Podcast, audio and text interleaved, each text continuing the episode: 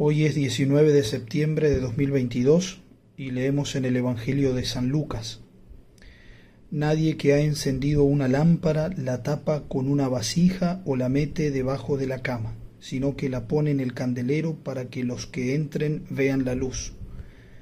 Pues nada hay oculto que no llegue a descubrirse, ni nada secreto que no llegue a saberse y hacerse público.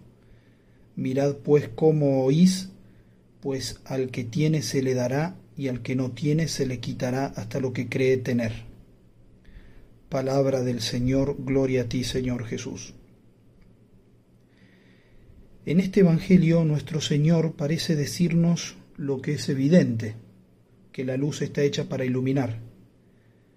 Jesús acababa de explicar a sus discípulos la parábola del sembrador y les había dado a entender que aun cuando sus parábolas son claras, la cerrazón de las mentes a veces es tan grande que no comprenden los hombres lo que, lo que es claro y abierto. Y él usa un modo de hablar que ya había usado el profeta Isaías, a saber eso de ver y no entender, de oír pero no comprender. Ahora Jesús retoma esa idea, por eso dice al final de este breve evangelio de hoy, mirad cómo oís.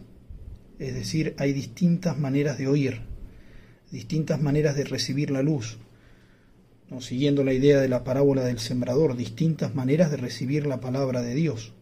Algunos la reciben pero no la retienen. Por eso al que tiene o al que retiene, al que escucha bien y observa, se le dará. En otras palabras, obtendrá mucho fruto. Pero al que no tiene, ya sea por ser superficial o por no ser responsable con el don de la luz, se le quitará hasta lo que cree tener.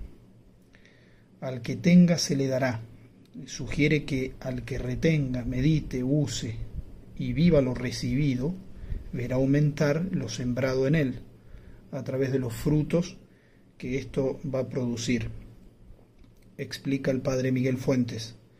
Al que reciba la siembra como huerta pedregosa y superficial, ni la misma semilla le será dejada.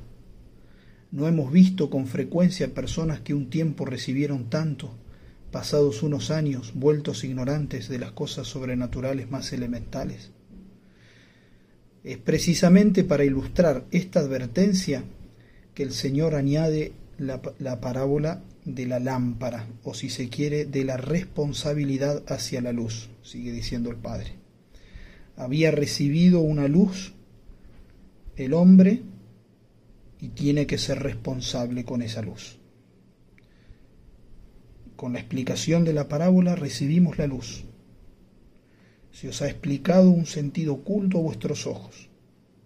Pues bien, la luz tiene como misión iluminar, permitir que se camine por donde ella alumbra en vez de ir caminando a tientas.